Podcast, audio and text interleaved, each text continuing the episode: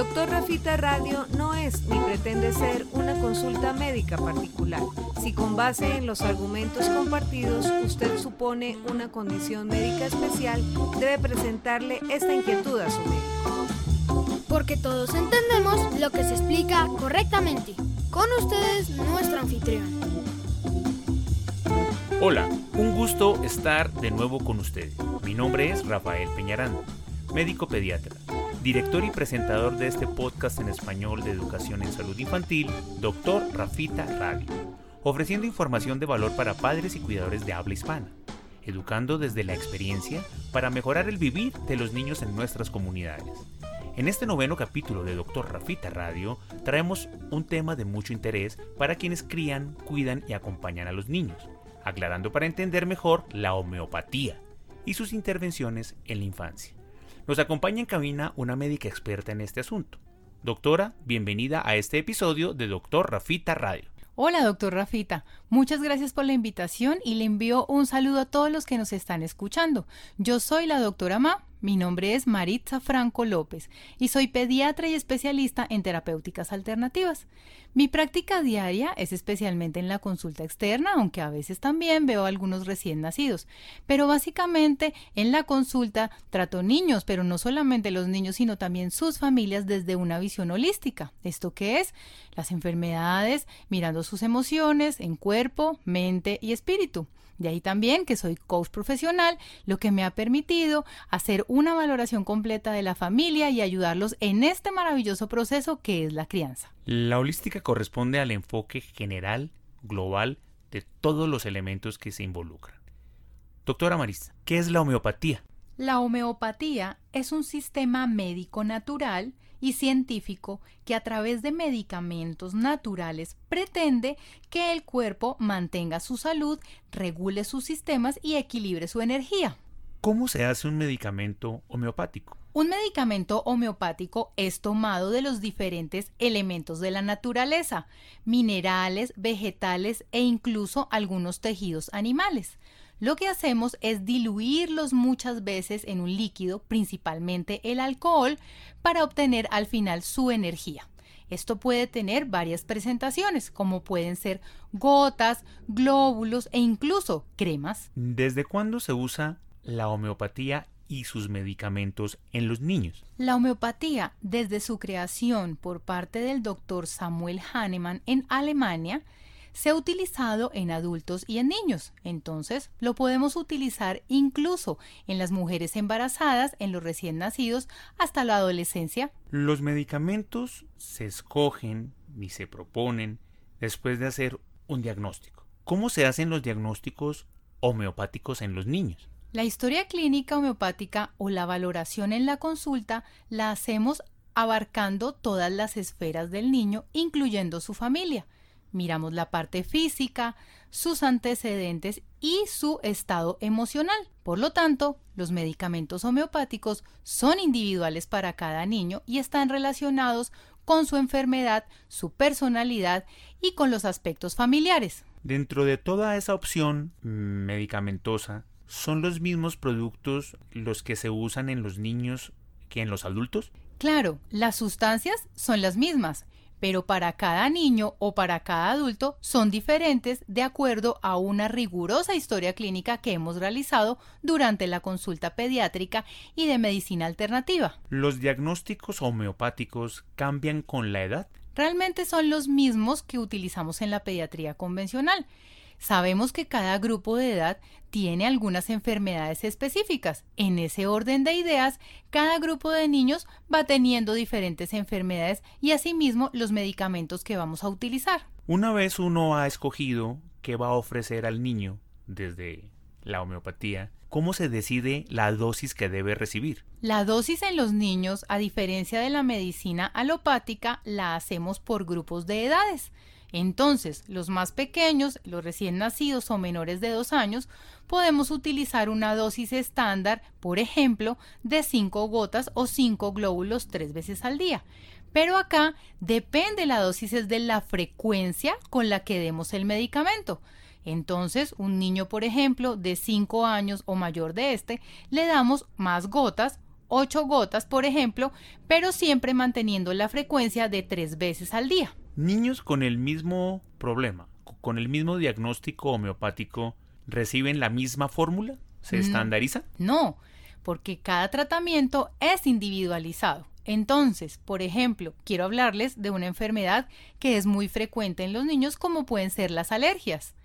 Algunos niños tendrán un temperamento diferente a otros, unos serán más alegres, otros más introvertidos, de pronto los estornudos se producen en la mañana, en otros de predominio por la noche. Así es como escogemos los medicamentos. Miramos cómo es la forma de presentación de los síntomas, cómo se agravan, qué los pone mal y de esta misma manera vamos a ir buscando los medicamentos.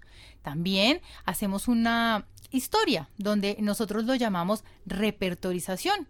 Esto es hacer un resumen de toda la personalidad del niño para poder escoger un medicamento y así ayudarlo a equilibrar su sistema. Se hace el repertorio, el diagnóstico y finalmente la propuesta terapéutica. Así es. Doctora Maritza, ¿cómo funciona un medicamento homeopático? Esta es una maravillosa pregunta y se las voy a contestar inicialmente con un ejemplo. Con los medicamentos convencionales necesitamos que entren al organismo de los niños y vayan y sean metabolizados, es decir, procesados en el hígado y posteriormente eliminados o desechados por el, el, perdón, el riñón. Por lo tanto, ese es el mecanismo regular de un medicamento alopático. Un medicamento homeopático, siendo natural, no necesita tener este proceso porque funciona a través de la energía. Cuando entra en el cuerpo, activa las células y empieza a equilibrar los sistemas. Por ejemplo, todos conocemos un diapasón. Un diapasón es un artefacto que cuando vibra por el solo hecho de la resonancia o estar junto a otro, lo hace sonar o mover. Eso mismo hace en el cuerpo. El medicamento entra y por energía y resonancia activa las células y equilibra el sistema. ¿Hay contraindicaciones para el uso de algunos medicamentos homeopáticos en los niños? La mayor contraindicación, diría yo, es que no debe ser formulado de manera deliberada. Especialmente debe ser formulado por un pediatra. Un medicamento homeopático tiene mecanismos de acción como se los expliqué anteriormente. No tiene efectos secundarios, pero sí puede llegar a dar algunas manifestaciones cuando se administre, pero no son graves. Como el organismo necesita equilibrarse y eliminar desechos, el cuerpo puede presentar, por ejemplo, aumento en la orina o a veces tener algún brote como manifestación de la detoxificación.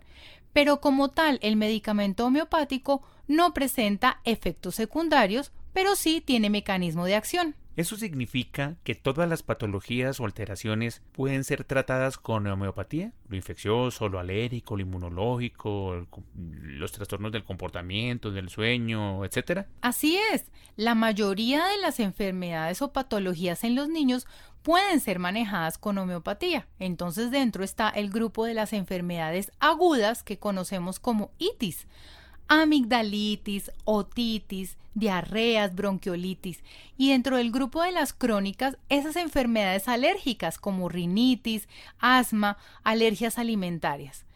Hay un grupo pequeño que no está indicado de manera inmediata la homeopatía como el tratamiento directo, por ejemplo, problemas que requieren cirugías, traumas grandes, estas cosas deben ser manejadas inmediatamente en un servicio de urgencias, pero siempre la medicina eh, alternativa o la homeopatía puede ayudar a mejorar de manera más rápida estos síntomas. La homeopatía, aparte de intervenir alteraciones de la salud, puede usarse como manejo preventivo también. Es el punto de acción más importante de la homeopatía, sobre todo en el sistema de las defensas. La homeopatía nos va a permitir aumentar el número de células de la parte de las defensas y asimismo mejorar su acción. Recordemos que es mejor prevenir que curar. Entonces la homeopatía interviene en esa parte de la prevención y no solo de la parte física, sino también de la parte emocional.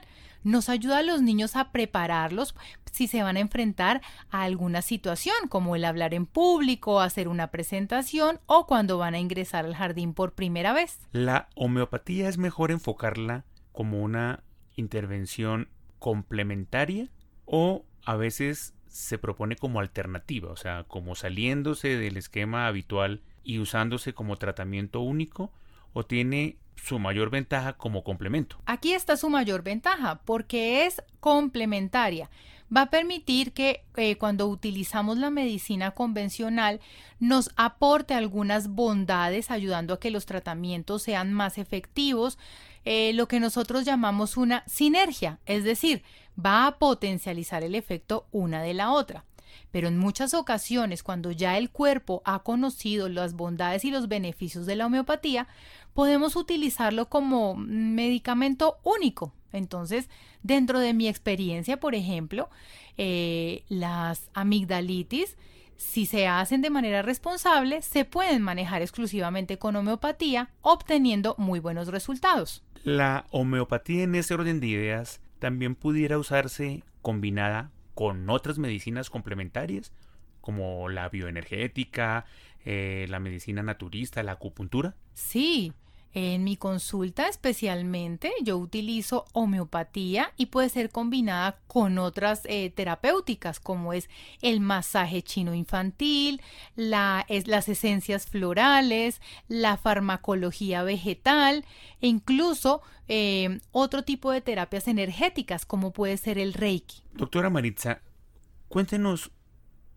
un par de anécdotas donde usted haya tenido la demostración de que esa intervención homeopática ha traído un gran beneficio a sus pacientes. Quiero comentarles especialmente un caso que tuve y que fue descrito también en alguna presentación como un soplo a la vida.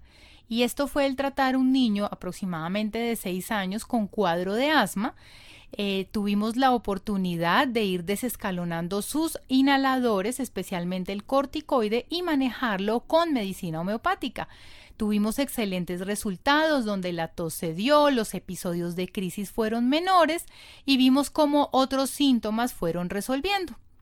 Aparte de eso, tiene un gran, una gran ventaja sobre todas las enfermedades alérgicas. Entonces, niños que tienen alergias a la proteína de la leche de la vaca, que son sintomáticos, que han tenido deposiciones con sangres, al realizar una detoxificación intestinal, al ayudar a mejorar sus defensas y permitir que el cuerpo no suelte tantas sustancias alérgicas, vimos cómo disminuyeron los síntomas gastrointestinales e incluso las deposiciones que sanguinolentas. Una vez el pediatra homeópata ofrece un tratamiento al niño, ¿puede incluso considerar ofrecerle tratamiento a los padres? Pero por supuesto, gracias por preguntar esto, ya que recordemos que el niño está dentro de un grupo familiar y muchas de sus enfermedades están relacionadas con las emociones de los padres.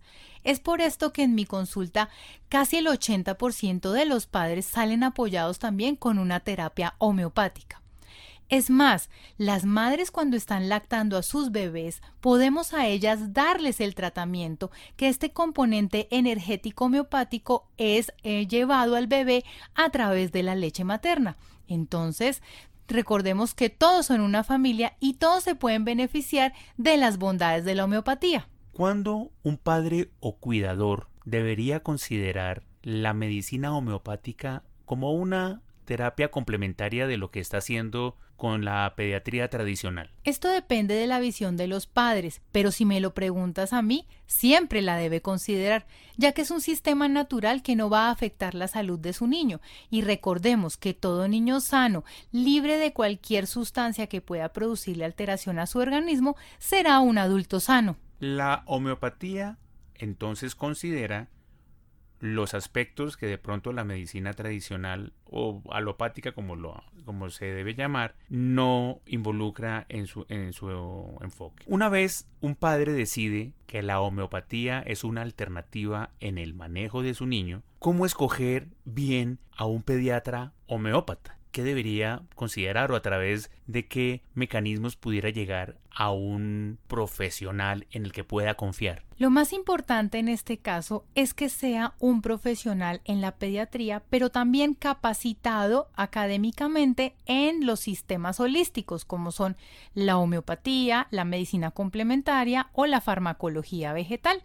Esto lo podemos encontrar desde que nos hagan referencia nuestros mismos eh, colegas, en este caso los pediatras, y por favor siempre revisar si tenemos acceso a las redes sociales o información a través de Internet, corroborarla que el pediatra que vamos a llevar a nuestro hijo tenga todos los estudios relacionados con esto. En relación con la administración de los medicamentos homeopáticos, una vez el paciente recibe su fórmula, su receta, ¿cómo la consigue? Una vez se tenga la receta o la fórmula, lo podemos direccionar hacia farmacias especializadas en la preparación de los medicamentos que también tienen en su stock eh, fórmulas de, de laboratorios ya reconocidos y de marcas. Muchos de los pediatras pueden contar también dentro de su consultorio con una farmacia para poder ofrecer o dispensar estos medicamentos a los padres. Realmente, entonces es muy fácil acceder a estos productos. Es muy fácil la consecución de estos, pero claramente debe ser formulado por alguien competente en el tema. Una vez el paciente está recibiendo su medicación, ¿cómo se le hace seguimiento a la respuesta de esa medicación. El seguimiento debe hacerse más o menos al mes después de que ha empezado el tratamiento para saber cómo ha evolucionado, qué nuevos síntomas han aparecido o qué mm, síntomas también han notado los padres en el niño, pero debe ser de una manera regular el control. En mi caso particular lo cito de uno a dos meses y también está la ayuda telefónica para resolver las dudas, porque los padres no todos conocen sobre los medicamentos, entonces es muy importante estar junto a ellos durante el proceso que están llevando a cabo. La homeopatía dentro de ese grupo de terapéuticas alternativas tal vez es la que más reconocimiento, arraigo y más testimonios de efectividad ha tenido.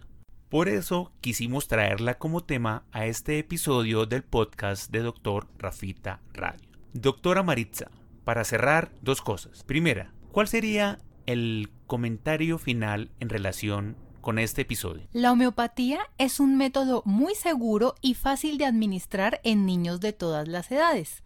También recordemos que es un modelo científico que se ha reexperimentado y que es reconocido como una alternativa terapéutica aceptada y recomendada por la Organización Mundial de la Salud. Segunda, cuéntenos qué es la doctora Ma y cómo la gente puede encontrarla. Gracias. La doctora Ma soy yo. La doctora Ma es confianza, apoyo a tu familia en el manejo de las enfermedades de tu bebé y la prevención de las mismas. La doctora Ma es pediatra con énfasis en terapéuticas alternativas y me pueden encontrar en mis diferentes redes sociales, en Instagram y Facebook como arroba doctora Ma pediatra, la palabra completa, en mi canal de YouTube doctora Ma pediatra y en mi página web www.doctoramapediatra. Si están interesados, pueden comunicarse con un teléfono que les voy a dar para que puedan solicitar una cita. El número es 696-8909. Recuerden, no solamente los bebés, sino todos los niños que en edad pediátrica se consideran desde recién nacidos hasta los 18 años de edad. Doctora Maritza, muchas gracias por acompañarnos en este episodio de Doctor Rafita Radio. Gracias, doctor Rafita. Estuve muy complacida el día de hoy y les mando el más afectuoso de mis abrazos a toda la familia y a todos los pequeñitos de la casa. En el próximo episodio de Doctor Rafita Radio hablaremos del dolor de cabeza en los niños, que denominamos cefalea. Aprenderemos por qué se produce, cómo se interpreta, a qué corresponde y los enfoques según sus características, del descarte de lo grave y de las condiciones serias que pueden generar este síntoma. Nos acompañará en cabina un excelente especialista, el brillante neurólogo pediatra Juan Esteban Cote. Nadie mejor que él para este tema. Doctor Rafita Radio es un podcast grabado en el estudio del doctor Rafael Peñaranda, con la asistencia de la doctora Viviana Fajardo en la presentación, de Simón Peñaranda en la ingeniería de sonido y de Sara Sofía Peñaranda en el arte gráfico. Recuerden que pueden encontrar información en Facebook, Instagram y Twitter como Doctor Rafita y en LinkedIn como Rafael Peñaranda. Muy pronto el universo se ampliará en www.doctorrafita.com con su respectivo blog. La producción de este programa agradece permanentemente la asesoría del doctor Jorge Enrique Zamora en Colombia y del doctor José David Gámez en los Estados Unidos de América. Un abrazo para todos y nos encontramos en la próxima transmisión de este su podcast.